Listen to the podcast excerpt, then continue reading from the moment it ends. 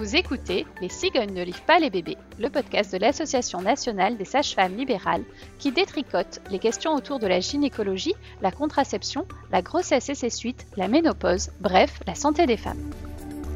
Je suis Émilie Cruvelier, sage-femme libérale, membre du conseil d'administration de la NSFL, et vous me retrouverez à chaque cycle, environ tous les 28 jours, en compagnie de Béatrice Kammerer, journaliste, ou de Amélie, alias 30 Something, blogueuse, pour débunker les idées reçues autour d'un thème avec une invitée, sage-femme libérale également. Pour ce deuxième épisode, je suis en compagnie d'Amélie et ensemble, nous nous sommes longuement interrogés avec notre invitée, Marie-Cécile Martin-Gabier, sage-femme libérale près de Tours, sur des questions autour de la contraception. Nous avons choisi de scinder cet entretien plutôt long en deux, et dans cette première partie, nous évoquerons les questions qui guident les femmes dans le choix de leur contraception. Bonne écoute Marie-Cécile, merci d'avoir accepté notre invitation. Je te laisse la parole pour que tu puisses euh, te présenter. Euh, oui, je suis sage-femme libérale à côté de Tours euh, depuis 10 ans à peu près au total. Et euh, j'ai un diplôme universitaire de suivi gynécologique et contraception de la fac de Brest. Puisqu'il est bon ton de signaler ces conflits d'intérêts, je suis membre de l'association Formagine, qui est une association, enfin membre du conseil d'administration, qui est une association qui a pour objectif le partage de connaissances entre soignants en gynécologie et en contraception. Moi, je vais te poser une question qui revient souvent, euh, visiblement, euh, quand on parle de contraception. Si je viens te voir en consultation et que je te demande, euh, voilà, je, je voudrais une nouvelle contraception et je recherche vraiment une contraception naturelle. Je te réponds qu'en fait, euh, contraception et naturel, ça va pas très bien ensemble, puisqu'en fait, euh, la contraception, la définition même de la contraception, en fait, c'est l'ensemble des moyens employés pour rendre les rapports sexuels inféconds. En fait, ce qui est naturel, clairement, pour notre espèce, pour nous-mêmes, c'est euh, d'avoir des rapports, mais féconds, et de se reproduire et de faire des bébés à peu près tous les deux ans. Et voilà. Donc en fait, par essence, la contraception, c'est pas laisser faire la nature, forcément.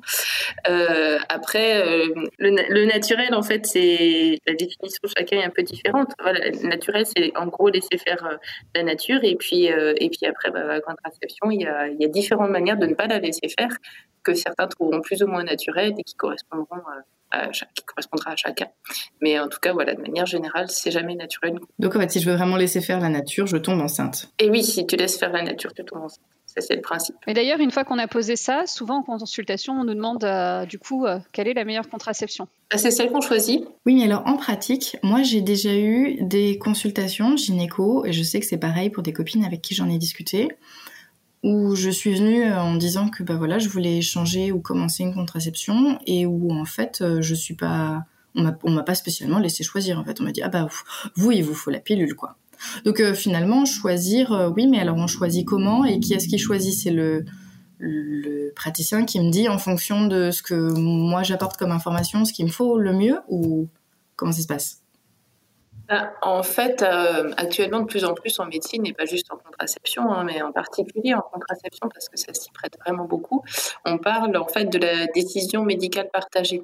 Donc, euh, quand euh, normalement une dame vient nous voir pour une demande de contraception, on ne va pas pouvoir lui accorder une contraception qui, qui est à l'encontre de, de, sa santé et qu'on ne peut pas lui prescrire parce qu'elle a des contre-indications. Donc c'est pour ça qu'on pose pas mal de questions. Euh, et euh, en fait, finalement, la décision, c'est un, mélange entre bah voilà, ces données scientifiques-là et puis euh, une discussion qui devrait se faire entre le praticien. Quand je parle de praticien, c'est sage-femme, euh, médecin généraliste ou, ou médecin gynécologue.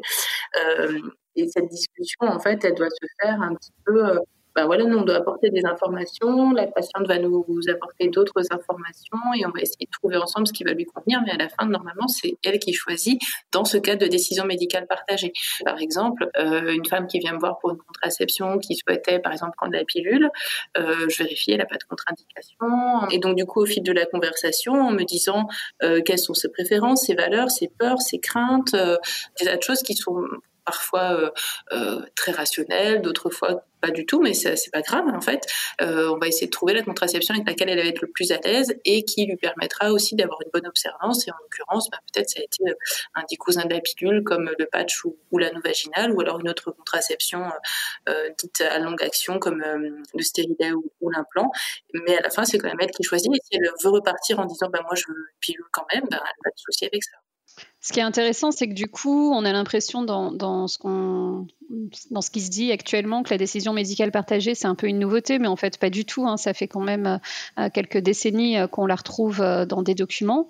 Et on peut mettre l'accent quand même que sur les dernières recommandations du CNGEF, donc le Collège national des gynéco-obstétriciens français sur la contraception, qui sont sorties en 2018. C'est les recommandations sur lesquelles tous les professionnels se, se, basent pour la contraception actuellement.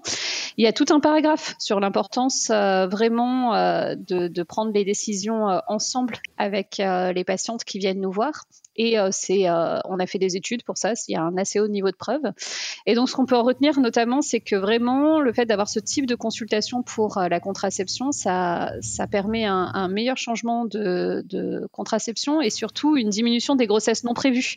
Donc, du coup, c'est vraiment intéressant de, de mettre ça en place dans sa consultation, en tout cas avec les patientes, parce que vraiment, c'est important de personnaliser la prescription après avoir vraiment informé les femmes et les avoir laissés choisir du coup, euh, comme vient de l'expliquer Marie-Cécile, en fonction de tout un tas de paramètres. Donc en d'autres termes, euh, si on laisse les femmes choisir pour elles-mêmes et qu'on leur fait confiance en leur donnant des infos et qu'on les laisse décider, ça se passe globalement mieux après en termes d'efficacité. Bah oui, en fait, en tout cas, il y a moins de grossesses non prévues et il y a en plus de, bon, c'est bien, moins de grossesses non prévues, mais même une meilleure satisfaction et une meilleure euh, prise au long cours, en fait. Mm. Mais qui l'eût cru? On peut décider pour nous-mêmes. Extraordinaire. Euh, bon, alors euh, du coup, euh, j'en profite, hein, puisque on en est là. moi, je vais, je vais sortir toutes mes questions toutes pourries que qu'on se pose à chaque fois qu'on fait une soirée fille. Il n'y a pas de questions pourries. Attends, tu vas voir, te méfie-toi. moi, ce qui, est, ce qui revient beaucoup, c'est il y a des contraceptions pour lesquelles on peut être trop jeune ou trop vieille. Genre, t'as une date de péremption, enfin, tu vois. Et, et notamment, le truc, c'est le grand classique, c'est trop jeune pour avoir un stérilet, ou pas marié, ou pas d'enfant ou tu vois. Mm-hmm. Oui. Donc je réponds à ça, ça, me met en colère. Euh, non, alors il y a des choses qui sont de l'ordre de contre-indication médicale. Euh, par exemple, euh, quand on atteint un certain âge, si en plus de ça on fume ou si on a des migraines, ou voilà, en fait, parfois il y a un, certain nombre de facteurs euh, qui peuvent contre-indiquer certaines pilules, ça c'est vrai. Euh, je pense à la pilule, mais il y a d'autres modes de contraception où il peut y avoir des contre-indications médicales et parfois il y en a certaines qui sont effectivement liées à l'âge, mais c'est pas tant que ça. Et euh, après, il y a des connaissances qui ont pu évoluer aussi au fil temps, des choses qu'on a crues et voilà, qui sont d'ordre de croyance. Et il y a aussi des jugements de valeur qui n'ont pas du tout leur place en fait. Dans ce que tu dis, en fait, il y a un mélange de plein de choses. Après, on va pas pouvoir tout détailler, mais oui, il y a certaines contre-indications médicales, mais qui sont limitées. Et dans ce que tu dis, euh, je sais plus, tu disais trop jeune pour un stérilet, bah, en fait, euh, aux États-Unis, pour donner encore un exemple, les pédiatres, ils suivent les enfants jusqu'à 18 ans. Et en fait, les pédiatres se forment à la pose de DIU euh, de stérilet parce qu'en fait, c'est une contraception super efficace quoi, pour les jeunes. C'est dix fois plus efficace que la pilule. Donc voilà. Mm.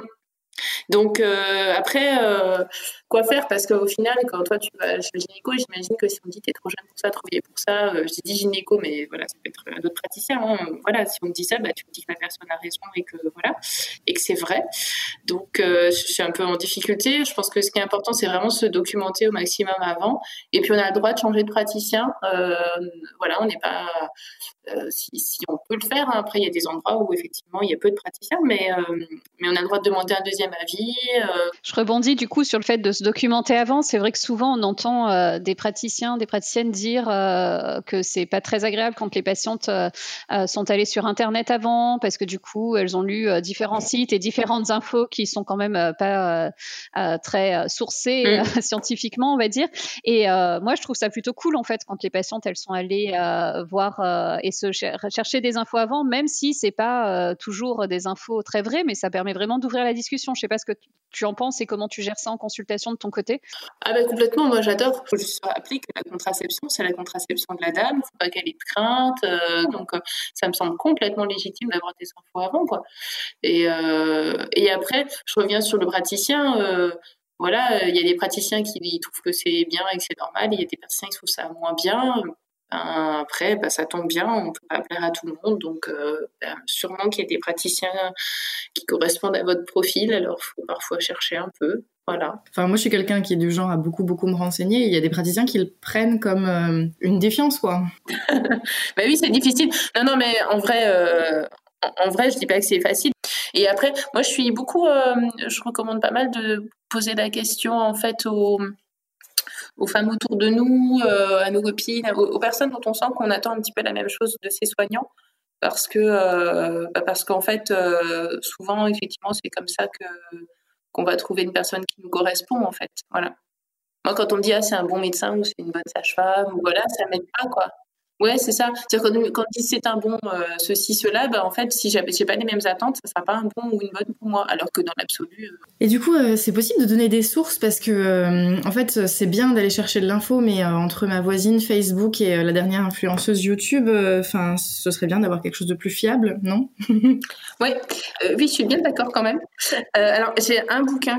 c'est pas un lien en fait, parce que je trouve, je suis pas, j'ai pas encore trouvé le le site super parfait euh, en ligne. Euh, mais un bouquin qui coûte pas grand chose, il coûte 6 ou 7 euros, qui s'appelle Mon guide euh, d'Agnès Ledig et de Teddy donc une sage-femme et un gynéco qui ont écrit ensemble euh, ce bouquin et qui euh, en fait explique un peu euh, toutes les contraceptions sur le plan médical, les avantages, les inconvénients, mais surtout en fait parle vraiment de tout le suivi gynéco, qu'est-ce qu'il faut penser des, polémiques, est-ce qu'il faut faire un examen à chaque fois, etc. Et puis aussi sur les contraceptions, des questions concrètes que les femmes se posent au quotidien, quoi. voilà la, prise de poids, le confort, etc. Donc ouais, je trouve qu'il est vraiment hyper bien fait, euh, vraiment super accessible. Voilà, donc s'il y en a qu'un, je le conseille celui-là. Et après, en fait, il y en a un autre que je conseille euh, parce qu'il y a peut-être des soignants qui nous écoutent et euh, qui est à jour et qui est vraiment très bien et qui lui aussi, en fait, va pouvoir aider à répondre aux idées reçues ou aux craintes concrètes des femmes. qui s'appelle simplement La contraception. qui a été écrit par Philippe Fauché, Daniel Assoun et Teddy Linet, qui sont des gens qui ont participé aux dernières recommandations justement sur la contraception. Euh, et qui, euh, qui ont fait un super travail avec ce bouquin. Voilà. Donc euh, pour les soignants et puis pour les si on doit donner quelque chose en ligne, parce que quand même les livres, euh, je suis d'accord avec toi, c'est vachement chouette, mais en même temps, des fois, on a envie d'avoir des infos euh, tout de suite parce qu'on se rend compte que cette consultation, c'est demain. Moi, j'aime bien quand même choisir sa contraception.fr parce que c'est pas parfait, mais ça a au moins le mérite d'être exhaustif et au moins déjà de, faire un tour de tout ce qui existe et de répondre à quelques-unes des questions pour, pour avoir déjà un petit peu du bagage finalement. et donc, c'est plutôt assez, assez bien fait et assez accessible, du coup, surtout pour tout le monde. Quoi. Je pensais à un autre truc aussi, un lien qu'on va sûrement mettre euh, après euh, sur le podcast parce que c'est un petit peu long à, rentrer. C'est euh, un document qui a été fait par la Haute Autorité de Santé qui est vraiment, vraiment hyper bien pour préparer la consultation dans l'idée de la décision médicale partagée dont on parlait avant. Ça s'appelle Choisir sa contraception avec son professionnel de santé et ça vous aide en fait à préparer le rendez-vous en vous posant les questions importantes. donc là, par exemple, voilà, qu'est-ce qui est important pour vous en ce moment? Qu'est-ce que vous attendez de votre contraception? Quels sont les critères indispensables, l'efficacité, la discrétion, le coût, la sécurité, la facilité d'utilisation. En fait, tout ça, ça rentre en ligne de compte. Et euh, partir aussi de ce que vous savez. Euh, voilà, il y a même des grilles pour euh, comparer. voilà, donc vraiment, ce document, je trouve hyper bien fait. Non seulement il est bien fait, mais en plus, il, positionne les gens vraiment en, acteurs et quand la haute autorité de santé elle vous dit que ça c'est bien de se poser ça comme question bah, si vous avez un praticien en face de vous qui, justement comme tu racontais Amélie en fait remet en question, euh, ou en tout cas euh, n'aime pas l'idée que, tu te, tu te poses des questions avant, et ben en fait, euh, moi je trouve que ça légitime le fait que ben non, en fait, il faut se poser des questions. Et au, passage, le document il date de 2014. Ouais, c'est pas tout neuf, tout neuf non plus quoi. Non. ça met du temps à arriver jusqu'au cabinet médical, quoi. C'est ça.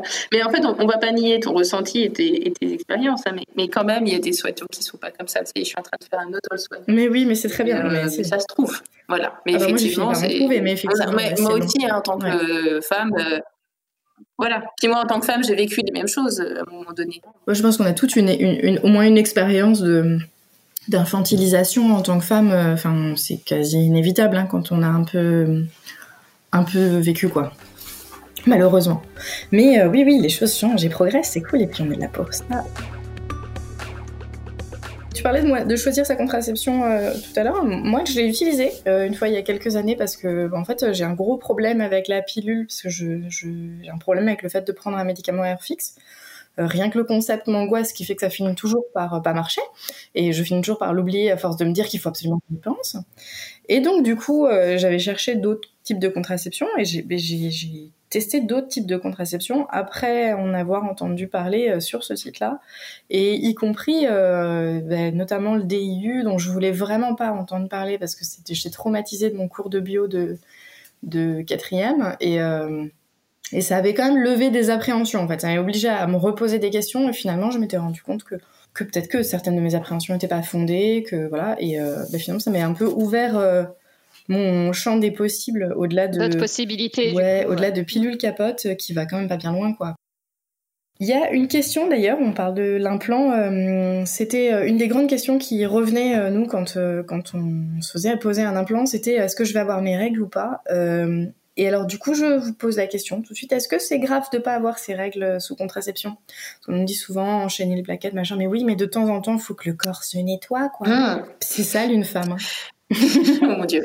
Non, en fait, euh, c'est quand, on a une quand, on est sous contraception, ce n'est pas grave de ne pas avoir ses règles. Je précise parce qu'une femme qui n'a pas de règles et qui n'est pas sous contraception, euh, si elle n'a pas l'âge de la ménopause, euh, ça peut être intéressant quand même de consulter.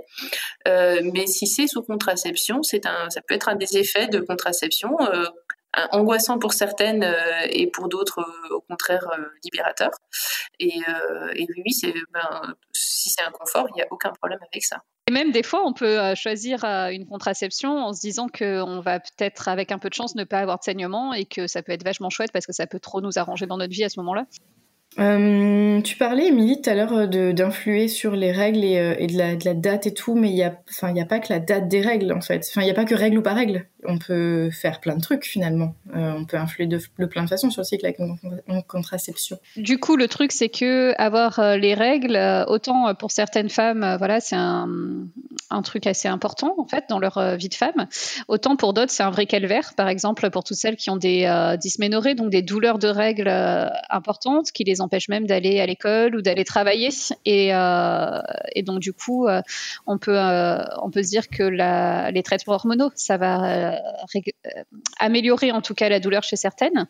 Et puis et puis il y a la vie de tous les jours aussi. Il y a les sportifs par exemple qui souhaitent ne pas saigner pendant leur compétition parce que ça baisse leur performance ou juste parce que c'est casse-pied en fait de devoir gérer ces protections pendant qu'on a des choses importantes à faire ou des échéances professionnelles ou des examens ou euh, voilà tout un tas de raisons.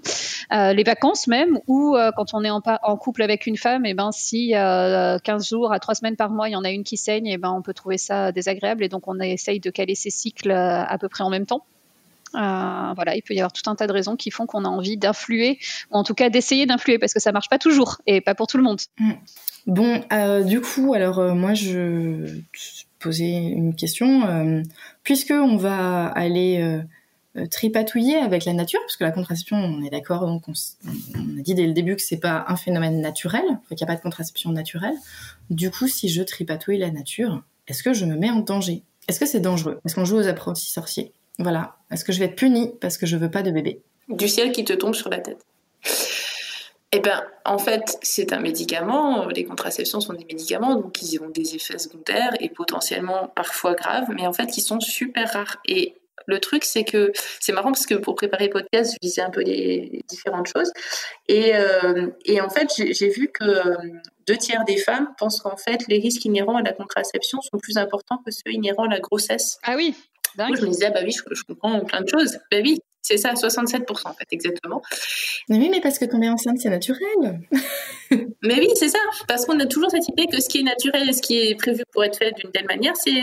Ah, la nature n'est pas toujours gentille, gentille, ouais. Je voyais que le risque d'infarctus lié euh, à la pilule progestative, par exemple, il est de 1 sur 100 000 moyenne. Euh, donc des risques cardiovasculaires et en fait les risques de complications graves cardiovasculaires euh, dans la grossesse ils sont vachement plus fréquents et vachement plus importants. Euh, et mais en fait je pense qu'on a vraiment une idée si tu veux quand même globalement ça fait des millénaires qu'on nous dit que le sexe c'est mal c'est sale. Et que donc, du coup, ben, en fait, si depuis quelques dizaines d'années, on a des contraceptions pour nous permettre, en fait, de faire du sexe sans avoir de grossesse, euh, ça, ne permet pas forcément de se libérer de tout ce qui est transmis comme ça de génération en génération. Et je pense qu'on a encore cette idée-là. Et donc, du coup, la contraception qui, qui nous permet d'aller à l'encontre de la nature et de faire ce qu'on veut de notre corps euh, sans risque de grossesse, voilà. Mais en fait, je pense qu'il y a un, petit peu un mélange comme ça qui augmente le biais de perception, enfin, ouais, un biais de perception et le fait que l'idée que ce soit dangereux. Alors, moi, ce que j'aime bien dire quand même pour euh, finir, c'est qu'il il y a une, étude qui a été faite en 2012 et qui, ils ont fait une estimation et ils ont estimé qu'en fait, dans le monde, il y avait 250 000 femmes par an qui étaient sauvées par la contraception euh, parce que ça espaçait les grossesses non prévues, que ça diminuait du coup les risques inhérents à ces grossesses, etc. Donc c'est assez énorme.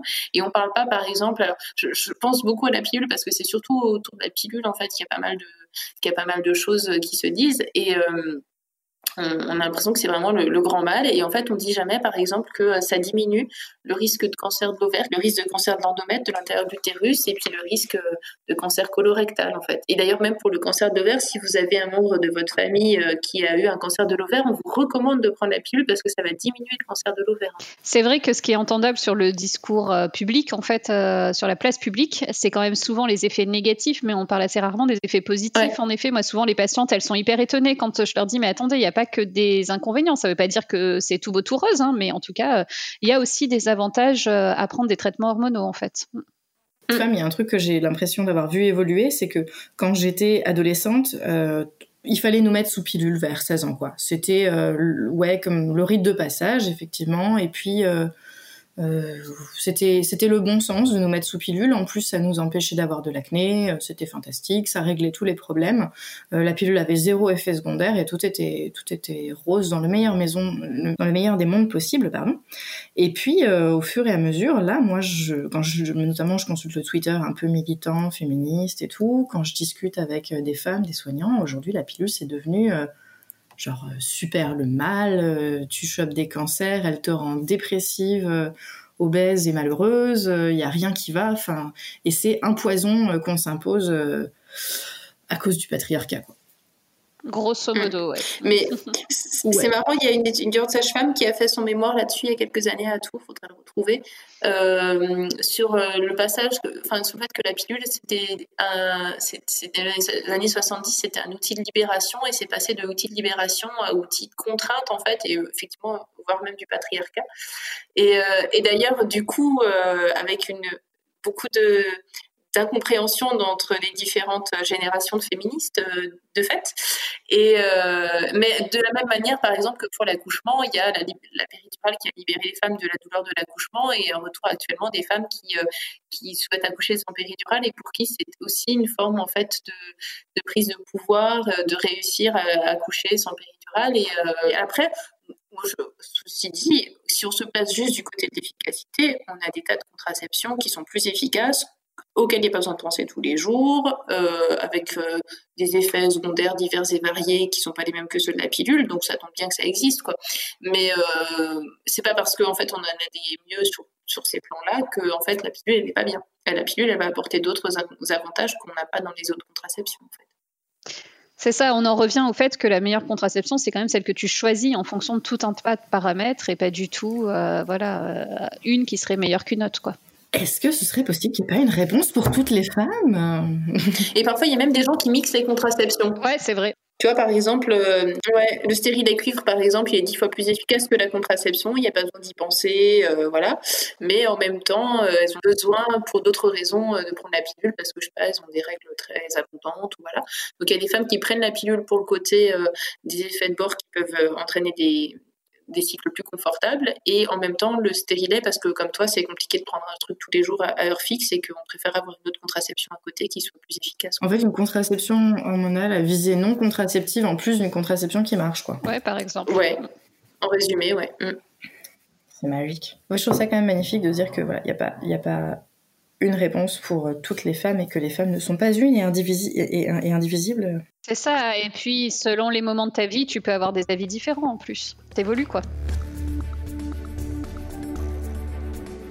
Alors, il y a un, à un grand débat il n'y a pas longtemps sur, euh, sur la contraception et le couple, avec euh, en fait finalement des points de vue assez opposés de gens qui estiment soit que c'est une affaire très personnelle, que pour, les femmes qui sont en couple hétérosexuel, les hommes n'ont pas à s'en mêler, et d'autre part, euh, des femmes qui, se, qui estiment que les hommes ont leur part de charge mentale à prendre dans la contraception, éventuellement que voilà que ça peut se payer à deux, se décider à deux, euh, on doit se rappeler de prendre la pilule à deux. Qu'est-ce que qu'est-ce que tu est-ce que c'est quelque chose que tu observes toi avec tes patientes? Comment tu le vois d'un point de vue professionnel ça? Bah, moi, je vois beaucoup les femmes dans mon cabinet, donc je ne sais pas toujours euh, ce qui se fait dans leur couple et ce qui a été discuté ou voilà. Euh, mais après, dans l'absolu, c'est, enfin, juste ça me regarde pas. Là, où j'ai un avis peut-être un peu plus tranché, c'est quand c'est une contraception euh, payante qui n'est pas remboursée. Là, je me dis qu'effectivement, ça peut être de voir au minimum cet aspect-là être porté par les demandes des fois, ce qu'on peut dire, c'est qu'il y a quand même des couples qui viennent en consultation ensemble pour en discuter justement parce que certains hommes euh, ont très envie de savoir aussi de leur côté euh, par rapport au risque de grossesse non désirée. Qu'est-ce qui préoccupe les hommes dans ces consultations vraiment? C'est que la grossesse non désirée ou il y a d'autres choses? Bah, Moi, quand les hommes qui sont venus étaient euh, souvent préoccupés vraiment alors il y a la grossesse non désirée, mais euh, le bien-être aussi, les effets que ça peut avoir sur leur compagnon. Oui, ceux qui sont venus, franchement, euh, voilà. Mais en fait, c'est vraiment un truc pas simple parce que globalement, à part à la vasectomie, donc il n'y a pas une contraception, enfin si c'est une contraception, mais c'est définitif, c'est pas quelque chose de réversible. La contraception, c'est réversible. Mais euh, globalement, à part ça, et le préservatif qui a une efficacité qui est limitée, on a quand même 18% de grossesse au bout d'un an, euh, les mecs de leur côté, ils n'ont pas beaucoup de contraception. Et puis en fait, c'est jamais eux qui sont enceintes. À la fin, c'est les femmes qui sont enceintes, puis c'est elles qui prennent la décision euh, au final de l'IVG ou pas. c'est quand même super compliqué, quoi, en fait, puisque c'est une histoire de couple, mais c'est un des membres du couple qui est enceinte. c'est voilà, c'est pas simple comme conversation, comme discussion, comme débat. Je pense que chacun doit trouver. C'est pas si simple finalement que ce qu'on entend souvent qui est bah ouais, mais si les mecs ils veulent pas d'enfants, ils ont qu'à mettre des capotes quoi. Ah, ça va pas si loin parce que finalement, euh, si tu mets une capote, ça, marche pas forcément. Et alors pour le coup, par contre, ils sont quand même globalement vachement moins informés. Je sais globalement, hein, mm. une fois de plus. Mais euh, du coup, quand vous me racontez ça, je pense forcément à une situation euh, proche. Et le mec, il comprend pas parce qu'il avait mis les capotes, quoi. Mais ouais, mais en fait, si tu veux, entre la capote où tu as 18% de risque de grossesse euh, en une année et puis euh, l'implant où c'est 0,05. Quand des vraies solutions pour les hommes, quoi. Mm. Donc finalement, c'est à chaque couple un petit peu de décider de ça, mais si c'est la volonté des deux, il y a une place à prendre pour les hommes. Bien sûr, mm. en tout cas, rien ne les empêche de s'y intéresser. Hein. De temps en temps, on pose des DIU avec, euh, avec la dame qui vient avec son compagnon qui lui tient la main. C'est rigolo, ça nous rappelle les accouchements. c'est vrai. Je suis en train de me dire que sur le plan technique, euh, simplement hein, de la pose d'un implant, je pense que la vasectomie, elle est à peu près du même niveau. C'est une anesthésie locale, une petite incision, un geste super rapide, euh, qui n'a pas les mêmes conséquences euh, sur le long terme, hein, mais c'est pas plus quoi. On va en reparler de la vasectomie. Hein. Bon, on arrive un petit peu vers la fin. J'ai choisi ma contraception. je suis partie pour 16 ans tranquille ou il faut qu'on se revoie? Qu'est-ce que je dois faire euh, réviser et est-ce que ça se fera chez le constructeur ou euh, est-ce que, est que je peux aller voir qui je veux? Bah, En fait, ça va dépendre de ta contraception et ça, ton praticien, normalement, euh, te le dira. en fait, l'idéal, mais pour toute relation de soins, c'est d'avoir un référent vers qui on va, euh, voilà, qui a un peu toutes les infos, etc. Donc euh, c'est quand même mieux d'aller faire euh, recontrôler chez la personne qui te l'a posé. Mais néanmoins, s'il y a une incompatibilité d'humeur, que tu te sens pas bien avec ce praticien, c'est pas obligatoire de continuer. En fait, on a le droit de changer de praticien, il n'y a pas de souci. la seule chose, c'est que voilà, faut un peu éviter ce qu'on appelle le nomadisme médical. Je me fais poser le stérilet chez mon gynéco, mais en même temps, comme il n'a jamais de place, après je vais voir chez ma sage-femme si tout va bien. Et puis quand j'ai une psychose chez médecin généraliste parce qu'en fait, on a des pertes d'informations en faisant ça, les gens se rendent pas toujours compte et, et donc du coup, ben, des fois en fait, chacun pensant que l'autre a fait ceci ou cela, voilà, on peut se retrouver à moins bien vous soigner ou alors vous venez un jour et puis du coup, il faut qu'on reprenne tout à zéro. Donc voilà, moi je pense que vraiment il n'y a, a, aucun problème à, à, chercher et à, changer de praticien quand, tant qu'on n'a pas trouvé de chaussures à son pied. Mais sinon, c'est vraiment bien au bout d'un moment, si on trouve quelqu'un qui nous correspond, plutôt de continuer avec la même personne. Et dans tous les cas, quand on change, de ramener vraiment tout ce que vous avez comme... Euh, comme euh, examen que vous avez fait, euh, information, donc ça veut dire les prises de sang, les radios, euh, mais ça veut dire aussi votre carnet de santé, votre, votre carnet de vaccination, parce que quand vous allez voir une sage-femme qui vous demande si vous avez eu la varicelle, ben, des fois, en fait, vous n'en savez rien. Vous avez fait un jour un examen il y a 10 ans, un écho, voilà, mais en fait, ça peut vraiment être quelque chose d'important pour nous. Donc, quand vous changez, même si vous venez juste pour faire un frottis, et ben, en fait, nous, on fait pas juste un frottis, on s'occupe de la dame en entier, et donc, du coup, c'est important qu'on puisse avoir euh, toutes les infos pour pouvoir mieux. Globalement, l'idée c'est d'avoir un, un, ou une référente pour ton suivi gynécologique en fait, donc tout ce qui va toucher euh, à la gynéco.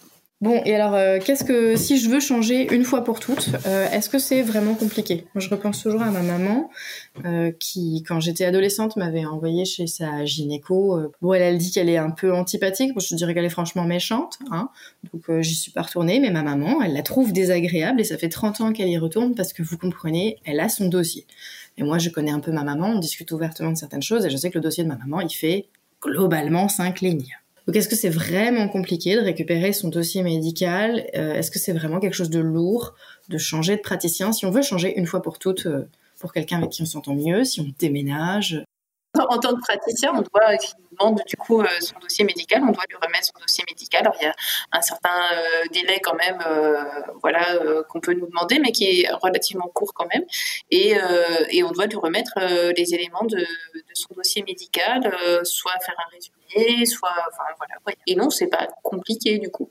Mais d'ailleurs, c'est vachement mieux. Enfin, moi, je me, je, me, positionne, je me positionne du côté de praticien. Moi, ça m'arrive très, très, très souvent d'avoir des dames qui viennent me voir sans s'être posé la question d'avoir récupéré leur ancien dossier, en fait. La plupart des femmes, en fait, elles viennent les mains dans les poches. C'est plus compliqué pour nous, d'ailleurs. Et souvent, ça nécessite du coup plusieurs consultations pour refaire le point parce que euh, du coup, euh, on a besoin qu'elle revienne ensuite avec des documents ou euh, pour vraiment avoir un, dossier complet finalement pour partir sur de bonnes bases. Finalement, on en revient un petit peu au départ, hein, la boucle est bouclée, si je puis dire. On en revient aux questions de libre choix du praticien.